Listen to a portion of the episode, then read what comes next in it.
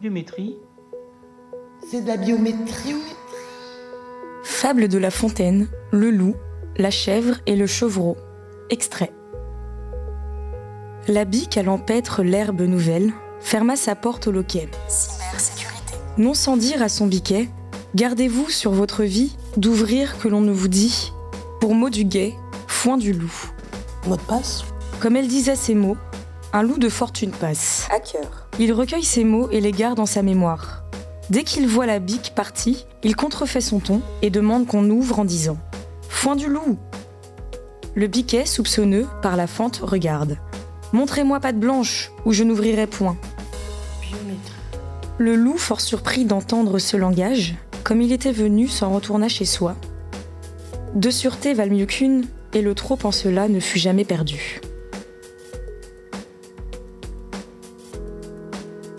Instantanément, la biométrie évoque pour moi euh, la possibilité de déverrouiller un téléphone avec euh, son empreinte digitale. Ça me fait penser à le fait d'évaluer. De, biométrie, un podcast GRT Gaz. Première partie. Biométrie. Est-ce que ça a un rapport avec les yeux Instantanément, c'est l'empreinte digitale. Faut que je brûle mes empreintes digitales ou faut que je me crève un œil. Ça me fait penser à quelque chose que je fais un nombre incalculable de fois chaque jour, c'est euh, déverrouiller mon téléphone portable avec le doigt. C'est de la biométrie, le fait d'ouvrir un ordinateur avec son empreinte ou avec un code. Vous m'apprenez quelque chose, je ne savais pas. Donc la biométrie, en fait, consiste à essayer d'identifier ou de vérifier l'identité d'une personne à partir de caractéristiques morphologiques ou Christophe Rosenberger, professeur à l'Université de Caen. L'histoire de la biométrie est, très lointaine. Hein. Il y a eu beaucoup d'usages euh, avant Jésus-Christ hein, où on utilisait euh, des marques d'empreintes digitales hein, sur des, morceaux de terre comme une sorte de, de preuve d'authenticité. Et son usage plus récent, au début du XXe, a été de confronter euh, des criminels lors de meurtres ou de vols en utilisant euh, notamment l'empreinte digitale.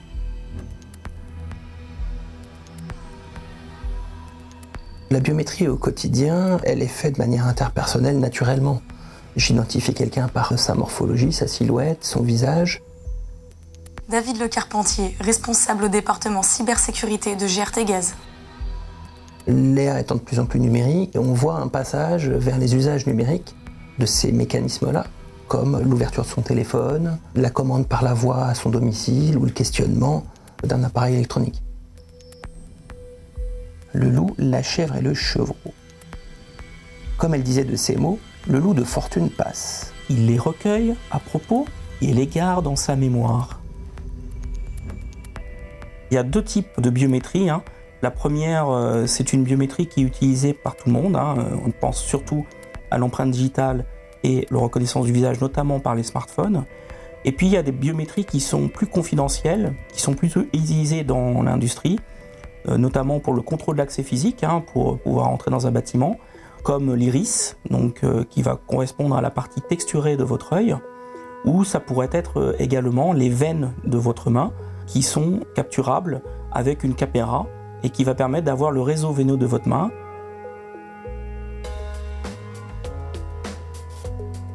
La biométrie est-elle une donnée personnelle Si je parle en empreinte digitale, je dirais que oui.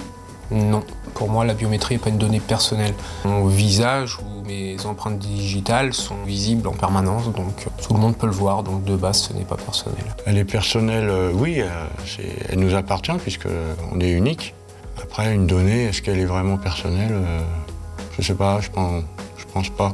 Je pense que oui, puisque j'utilise mon empreinte et j'utilise mes yeux. Enfin, j'espère, j'en sais rien finalement.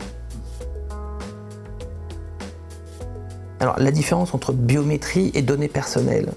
La racine de la biométrie, c'est-à-dire la donnée qui vous caractérise, votre empreinte digitale, votre iris, est une donnée personnelle. C'est-à-dire c'est une donnée qui vous caractérise de manière unique. Et c'est d'ailleurs une des raisons pour laquelle les sujets de la biométrie sont encadrés par la loi, notamment sur la partie euh, informatique et liberté, maintenant par le règlement général de protection des données à caractère personnel, qui oblige à déclarer l'usage de mécanismes biométriques.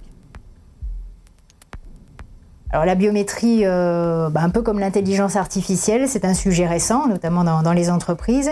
Il existe assez peu d'écrits euh, sur ce sujet. Et de même que bah, l'ensemble des nouvelles technologies, euh, bah, cela conduit nécessairement les responsables éthiques à se poser des questions. Daniel Hachemin, responsable à la direction prévention et maîtrise des risques de GRT Gaz. Alors les questions sont autour de la protection des salariés et de protection des données, de sécurité informatique. Il faudra expliquer aux salariés euh, les conséquences éventuelles autour, euh, bah, par exemple, d'une usurpation de données ou euh, d'un détournement de données. Et surtout leur rappeler bah, que ces règles sont faites pour protéger en même temps les salariés et l'entreprise. Le loup, la chèvre et le chevreau. Dès qu'il la voit partie, il contrefait son ton et d'une voix papelarde, il demande qu'on ouvre en disant Foin du loup Et croyant entrer tout d'un coup, le biquet soupçonneux par la fente regarde. La biométrie, en général, elle est évidemment protégée. Hein. Le serveur va stocker quelque chose qui va être calculé à partir de cette donnée personnelle, qui va être protégée et qui va permettre justement euh, d'éviter de tracer la personne ce n'est pas l'objet de la biométrie. L'objet, c'est vraiment de vérifier l'identité d'une personne qui se connecte à une application. La biométrie, trop facile pour être honnête. Euh, non, non, non, je pense, pense pas. Les empreintes digitales, c'est un moyen unique finalement d'identifier les, gens. Bah, c'est vrai que ça paraît simple. Après, en espérant qu'on puisse pas euh, reproduire euh, les risques d'une personne. Je sais qu'on peut voler au moins mon visage, puisque sur les premiers téléphones portables, on pouvait les déverrouiller grâce à une photo. Je ne sais pas ce qui se cache derrière. C'est qu'on a une méconnaissance de la technologie dans le sens où on voit que le décor, on ne voit pas l'envers du décor, donc on ne sait pas si c'est de la poudre aux yeux ou, euh, effectivement euh, super efficace. On ne peut pas changer ses attributs morphologiques. Contrairement à un mot de passe, il est vrai que c'est une dimension qui doit nous obliger à la plus grande rigueur sur l'usage qu'on en fait, les tiers à qui on confie ces données biométriques, notamment à la manière dont elles sont acquises et stockées.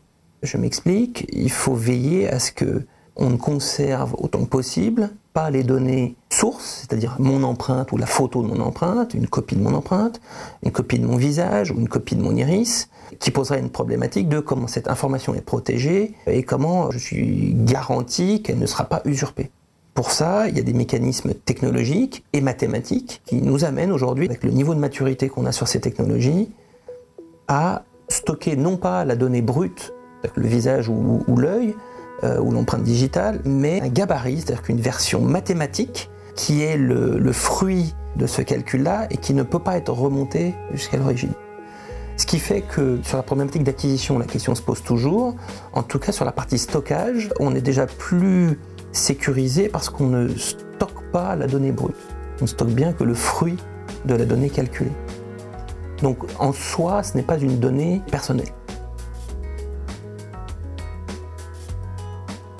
Biométrie.